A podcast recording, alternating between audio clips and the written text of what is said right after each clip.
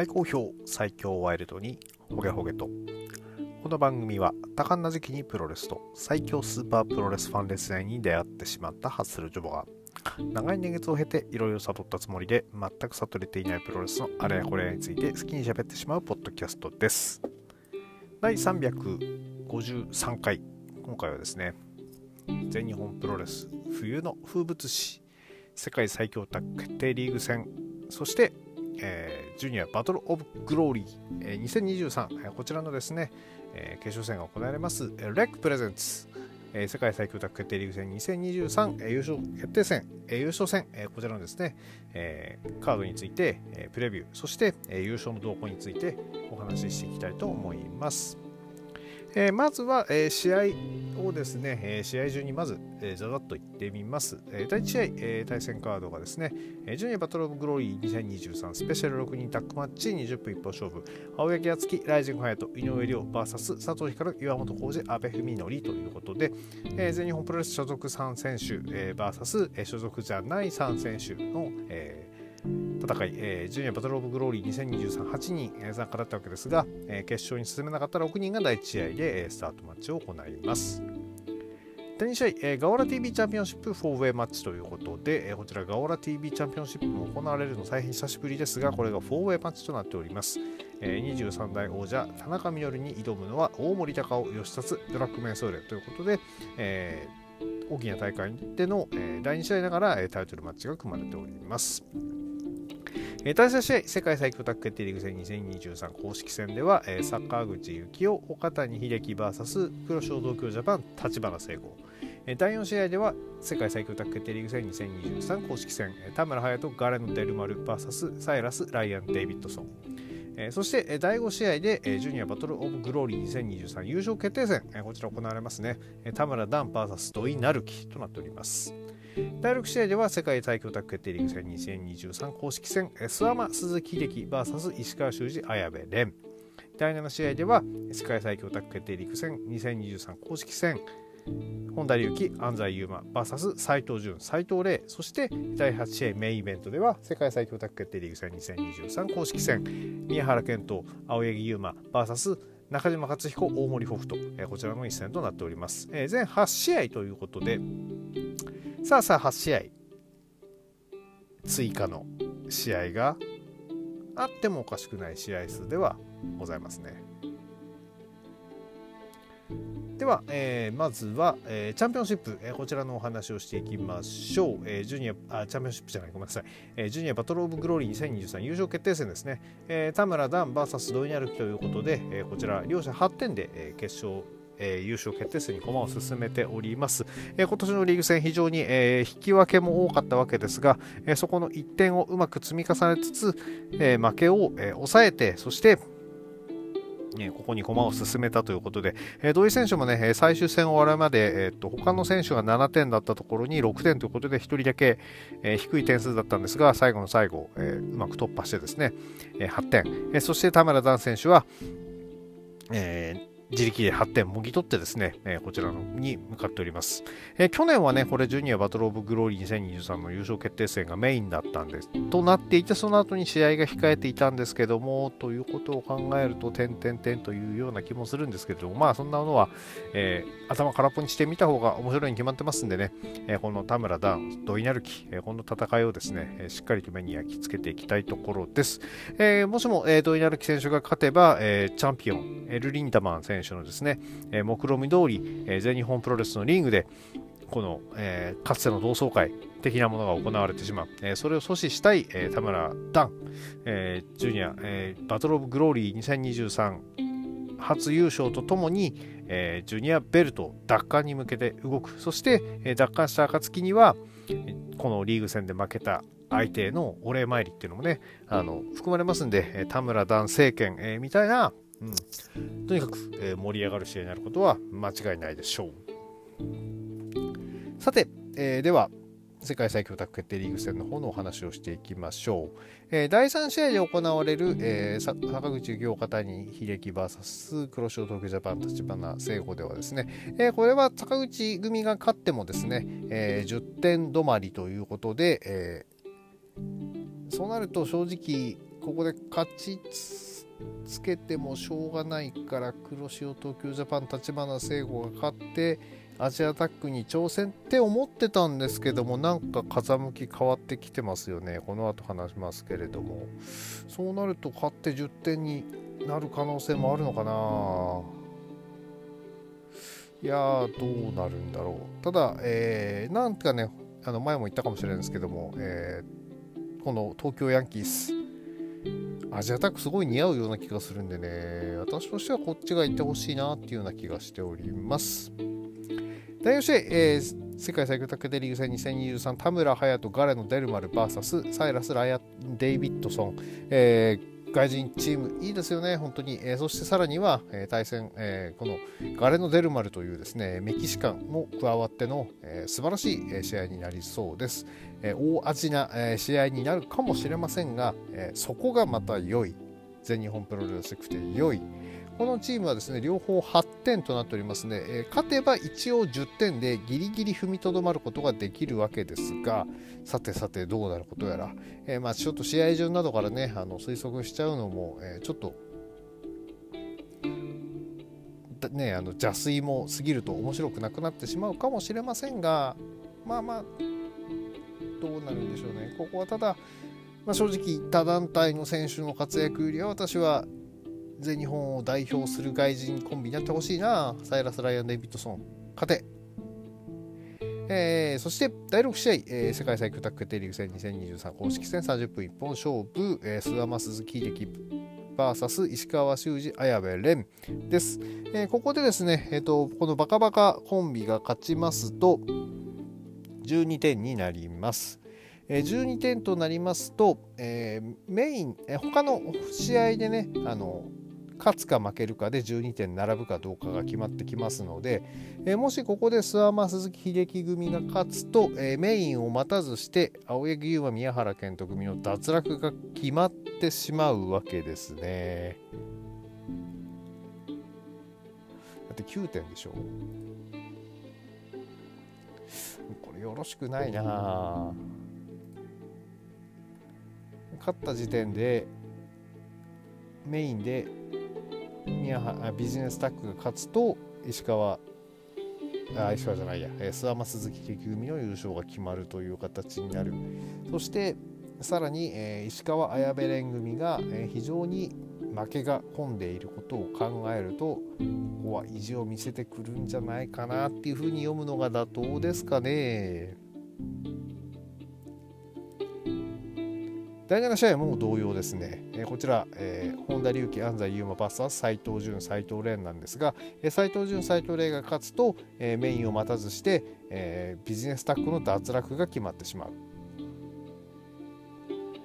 ただここも本田隆起、安西優真が勝ちを伸ばせていないから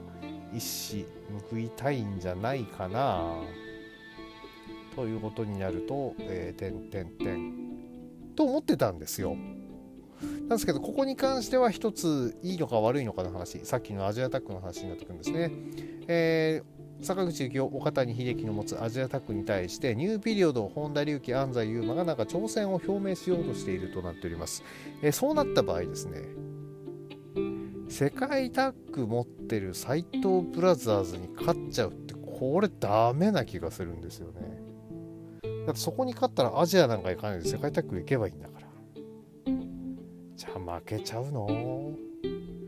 いやあんだけね開始前大々的にねあのやってたのに7点止まりっていうのも寂しい気もするけれどもでもなんかこの流れだと勝てない気がするんだよな。そうなるとメインイベント、えー宮原健と青柳優馬 VS 中島克彦大森北斗ではですね、まあ、ここは単純で、えー、まず中島克彦大森北斗組が、えー、勝てば12点組が並べば三つどもえ戦、えー、諏訪間鈴木秀樹斎藤潤斎藤麗どっちかが勝ってどっちかが負けていれば優勝決定戦を中島克彦大森北斗が行うことになります。えー、逆にここで、え諏訪間鈴木秀樹斎藤潤斎藤麗が、えーと、勝った状態で、えー、宮原健と青柳優馬が勝つと斎藤潤斎藤麗と諏訪間鈴木秀樹で優勝決定戦を行うことになると。これはこれで面白いな。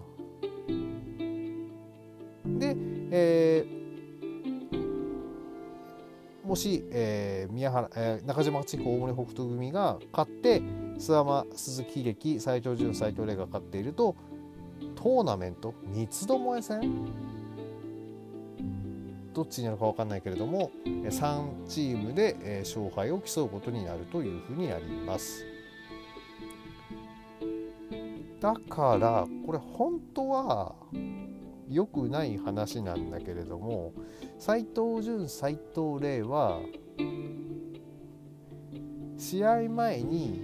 えー、諏訪間鈴木秀樹 VS 石川修司綾部蓮の試合をぶち壊してそしてセミで自分たちはしっかり勝ってメインに乱入してぶちのめせば優勝なんですよ。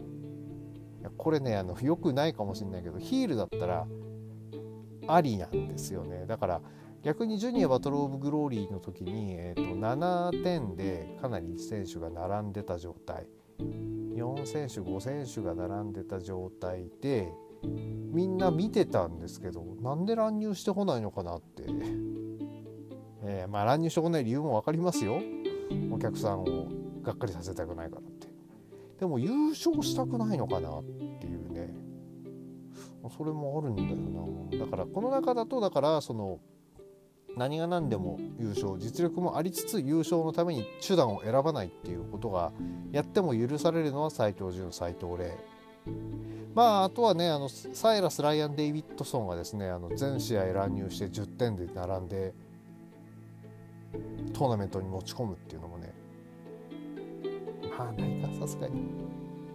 まあそんなわけであのちょっとねこの並びそして、えー、ジュニアがメインでないことを考えるとさっきも言いましたけれども追加の試合がなさそうな感じとなると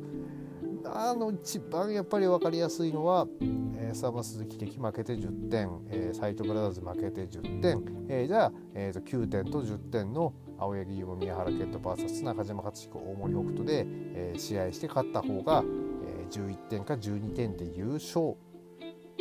となるんでしょうかね。ここで、えっ、とドローだとドローだと青柳優馬宮原健人が10点中島克彦大森北斗が11点になるので前のチームのどっちかが勝っていればそっちが優勝。でも30分と30分ドロードローっていうのもないだろうしな。でも30分一本勝負なんだよな。時間無制限じゃないっていうのは何気にちょっと引っかかってくるのかもしれないですね。えただまあ無効試合0点っていうのもねあのやっぱりさっきも言いましたけども考えられてますんでそこがどう生きてくるのかなあ。やっぱり希望としてはえー、っとですねもう本当に個人的な希望としては、えー、諏訪間鈴木秀樹組は勝てない、えー、斉藤潤斉藤麗が勝つ12点、えー、中島克彦大森北斗組が勝つ12点で、えー、優勝決定戦斉藤潤斉藤麗 VS 中島克彦大森北斗をやって、えー、斉藤潤斉藤麗斉藤ブラザーズが公式戦の借りを返して優勝。というのが一番いい気がするんですけどもいかがでしょうか？そうすればねあのその後ですね、えーと、防衛戦もですね、えー、斉藤ブラザーズが、えーと、負けている諏訪間鈴木秀樹を迎え撃って防衛戦とかもできますんでね。やっぱりチャンピオンでね優勝ってねあんまりないのでねそのチャンピオンカーニバルの方もその三冠ヘビー級の王座のまま、えー、優勝って難しかったりしますし、えー、世界最強タッグ決定リーグ戦でもですね、えー、難しいことありますけれどもここは斎藤潤斎藤麗だったらいけるんじゃないかなと思ってるんですよ。ぜひ今年のねあのポースポプロレス大賞のベストタッグ部門に、えー、ノミネートそして、えー、賞をかっさらうためにもですね、えー、斉藤潤斉藤麗の優勝を期待したいなと思っております。そんな、えー、斉藤潤斉藤麗の優勝を見届けに久々の生観戦行ってきますよ。あのサイン会とかはねあのちょっと特に考えてなかったんですけどもやっぱり、えー、外人選手と写真撮りたいななと思って、えー、X でですね、えー、いるのかななんていうふうにツイートしたらまあ大体いるんじゃないってサイラスもライアン・デビッドソンもいそうですよなんていうね答えもらったんでこれを突撃してですね、えー、サイラスキャップかぶった姿ですね、え2人に挟まれての写真撮影をぜひ撮っていきたいなと思っております、えさらにはですね、えープロレス界ナンバーワンポッドキャスターともですね、えー、と一緒に今回ですね、えー、観戦することになりますんでまあまあそういう意味ではあのメインイベント、えー、全日派の私とですね、えー、中島克彦ファンのプロレス界ナンバーワンポッドキャスターがですね、えー、並んで見ながら、えー、どういう応援の仕方になるのかっていうのもですね、えー、仲良く喧嘩しながらですね、えー、見たら楽しいですし、えー、さらに私の目論見通り、えー、中島克彦大森北斗 VS 斎藤ブラザーズになったら、えー、斎藤ブラザーズめちゃくちゃ応援しますんでね。あのそこをですねあのどんな風に、えー、周りから見えるのかちょっと気になるところではありますが、えー、しっかり楽しんでこようと思っております。久々の全日生観戦。いや楽しみ。本当ね、えー、そんなわけであのだいぶ、えー、1年の集大成、まあ、あとはね今年はね年末31日に、えー、興行もあるということですけれどもまあ私は多分見納め間違いなく見納めに生観戦見納めになりますんで、えー、繰り返しますけどもしっかり楽しんでこようと思っております。しかしね死の時点で甘さが中島克彦が全日のリングに上がるようになってるなんて全然思ってなかったからな。ほんとびっくりですよ。では、えー、今日はこれぐらいいたしましょう。この番組では皆さんのご意見ご感想をお待ちしております。TwitterX の、えー、ハッシュタグ、今日ほげでの、えー、つぶやきですとか、えー、DM、リプライ、えー、またはですね、えー、Spotify の Q&A の方などにですね、コメントいただけましたら、ご回答させていただきますので、えー、何卒よろしくお願いいたします。それでは皆様、ワイルドな一日をお過ごしください。